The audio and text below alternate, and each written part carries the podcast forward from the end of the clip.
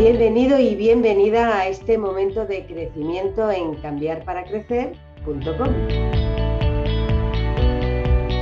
Periódicamente nos paramos a charlar sobre temas que creemos importantes para el desarrollo profesional y lo hacemos con un claro foco en la inteligencia emocional y en la repercusión positiva de cada persona. Soy Lola Pelayo, creyente en las personas y en la comunicación, y hoy te propongo hablar de cómo afrontar los trabajos con una alta demanda emocional. Y para charlar pues, pues, sobre cuáles son los inconvenientes y los beneficios de este tipo de trabajos y cómo protegerse y salir reforzados y reforzadas de esos trabajos de alta demanda emocional, tenemos con nosotros a Rocío Blanco, que es la responsable del área de extrema vulnerabilidad en Cruz Roja. Rocío, gracias por acompañarnos hoy. Gracias a ti, Lola. Fíjate, eh, la primera pregunta es inevitable, ¿no? Eh, trabajas con familias, con personas que están pasando momentos muy complicados, ¿no? Eh, ¿Cuánto de ti demanda este trabajo? ¿Te sientes en ese sentido a veces agotada emocionalmente? Hombre, pues sí, ¿no? Porque, eh, bueno, somos humanos, ¿no? Y como humanos, pues hay días que nos levantamos con más fuerza y días con menos, ¿no? Y hay que sacar fuerza donde, donde no las haya para poder afrontarlo. Fíjate, eh, ¿cómo te proteges tú de, esos días en los que te llevas a casa problemas, muchos problemas que no son tuyos? ¿Tienes alguna técnica? Pues mira, yo baso mucho mi día a día en el agradecimiento, Lola. Yo, yo agradezco cada día el sitio donde estoy. Primero en la posición, porque tengo la suerte de estar en el otro lado de la mesa de las personas que, atendemos cada día, ¿no? que atiendo. Y, y, luego también el agradecimiento de aprender de cada uno de ellos, ¿no? porque algunos bueno, viven situaciones tan duras de tanto sufrimiento que tú dices, bueno, ¿y cómo son capaces de tirar para adelante, no tirar la, toalla, levantarse y llegar aquí, ¿no? Pues son capaces. Entonces, por eso aprendo de ellos cada día. Son un ejemplo a, de vida a seguir, total. Fíjate, hay, una, hay estudios que comprueban que cada vez más en todo el tema de la inteligencia emocional que cuanto más nos centramos en las necesidades de las demás personas y menos en las nuestras, más equilibrio interior encontramos y más satisfacción íntima, de esa que decía Maslow, que era la que moviliza nuestras conductas en su máximo nivel, ¿no? de sentirte realizada en eso que haces, eh, pues que mm, éramos más felices, ¿no? como que además tenía un impacto positivo, esto es lo que demuestran los, estudios, que tiene un impacto positivo en la salud. Eh, ¿Tú notas esto? ¿Notas que cuando ves el trabajo que realizas, los resultados, eh, ¿Tienes esa satisfacción? Pues, hombre, claro que sí, ¿no? Mi trabajo es totalmente vocacional. Entonces me lleva a eso que tú cuentas, ¿no? A eso que tú dices. El ver que mi, eh, eh, mi trabajo puede tener resultados, a lo mejor no inmediato, pero sí futuro, pues hace que yo me sienta plena, ¿no? En, muchos aspectos. Eso es quizás lo que encuentra el voluntariado de Cruz Roja, las personas que se acercan a, echar una, una mano a, la organización, como son, lo hacen, eh, porque yo que un poco os conozco, eh, veo personas de todas las edades, de todas las condiciones sociales, de todas las procedencias. Es decir, ¿qué es lo que encuentran o tú ves que encuentran esas personas para dedicar unas horas al voluntariado?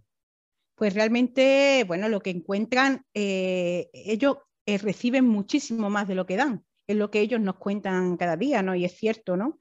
Pues porque, bueno, el trabajar con personas que te necesitan y que tú te sientas útil para poder aliviar su sufrimiento, eso te llena plenamente.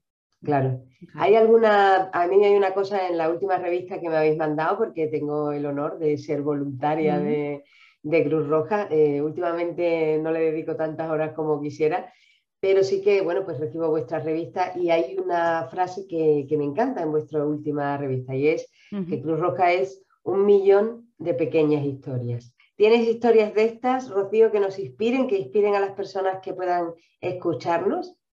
Bueno, claro que sí, Lola. Tenemos millones de historias, ¿no?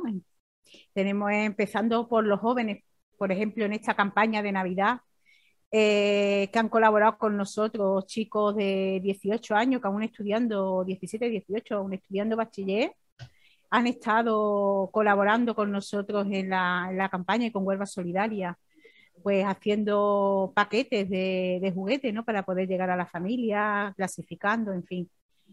Eh, eh, continuamos, mira, una chica eh, durante el estado de alarma, en el confinamiento, al principio de, de todo esto, pues se presentó allí un día, la recuerdo perfectamente, mm, diciendo que quería colaborar con nosotros, ¿no? que sabía que Cruz Roja estaba llegando a muchas familias que lo necesitaban y, allí llegó ella. ¿no? Eh, estuvo con nosotros unos meses y después, bueno, por circunstancias tuvo que hacer un parón. Su hermana estaba malita y, bueno, su hermana recientemente ha fallecido. Esta hermana tenía una tienda en, un pueblito de la sierra y su hermana que se sentía muy orgullosa de que ella estuviera con nosotros ayudando en esos momentos tan duros, pues quiso que toda la mercancía de la tienda eh, nos llegara a nosotros, ¿no? Para poder darlo a muchas familias que se me ponen los pelos de punta contándotelo porque lo, recuerdo y la tengo siempre en mi alma a las dos, ¿no? A una que conozco y a una que no, he llegado a conocer, pero como si la conociera, ¿no? Qué bonito. ¿Tú crees que esto se contagia, Rocío? ¿Se contagia eh, emocional? Las emociones se contagian muchísimo. Por supuesto. Pero la parte esta de la solidaridad, el, entregarte a las demás personas, el, el ser capaz de empatizar y de comprender el sufrimiento humano, ¿Esto engancha y eres capaz de contagiar a tu entorno más cercano? Hombre, yo estoy convencida, ¿no? Yo es mi propuesta de vida, ¿no? Eh, yo intento educar a mis hijos en la solidaridad y en que, y que sean ante todo personas, buenas personas y que sean humanos, ¿no? Y que sean capaces de, pues, de, dar y de ofrecer todo aquello que, que puedan y quieran, ¿no? También, ¿no? y claro que se contagia, pues claro, se aprende, ¿no? Yo creo, ¿no? Se aprende de verlo en el otro, ¿no? Yo aprendo mucho también de, de otros compañeros, de muchos voluntarios, ¿no? Que cada uno con su historia de vida son realmente generosos, Lola, porque dedican eh, lo que más valor tienes y más ahora, que es el tiempo. Es, es una maravilla, ¿sabes? Es verdad. Entonces, es para quitarse el sombrero, ¿no? Delante de, ellos, ¿no? De los voluntarios. Nos lo quitamos, nos lo quitamos. Una cosa, Rocía, para ir ya encauzando el final de esta maravillosa entrevista, porque estar contigo siempre es un placer.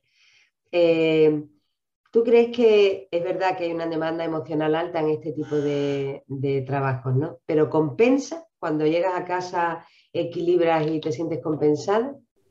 Pues claro que compensa, Lola, porque es como yo te dije al principio, ¿no? Que lo mejor de esto es el agradecimiento, ¿no? El saber que yo cuando salgo cada día de, allí, de, Cruz Roja, y llego a casa, voy siempre agradeciendo, ¿no? El, eh, la oportunidad que tengo de poder aliviar el sufrimiento de los demás, ¿no?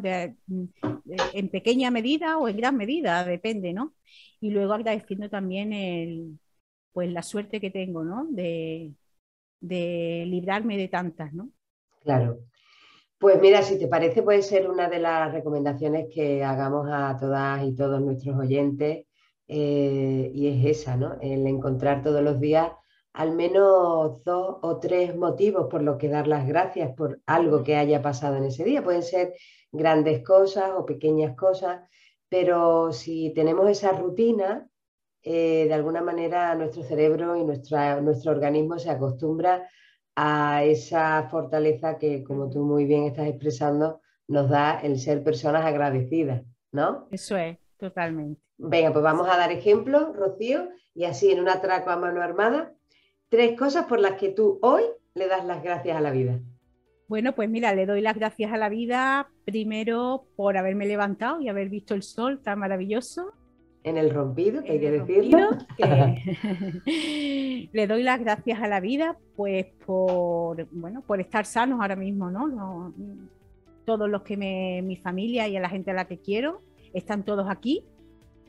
Y doy gracias a la vida, pues, pues por ejemplo, por haber hecho esta entrevista contigo también, ¿no? Que me da la oportunidad a mí también de crecer, ¿no? Y de ayudar a, a los demás también que, que puedan que puedan crecer ¿no? con este programa tan bonito que tú tienes. Muchas, gracias. Rocío. Es un placer como siempre. Te deseamos que sigas así de contagiando, o sea, que sigas así de bien contagiando esa positividad que sé que hace en, una, en unas situaciones muchas veces pues, de extrema vulnerabilidad y que siempre podamos contar contigo. Un abrazo muy grande. Un abrazo, Lola. Muchas gracias.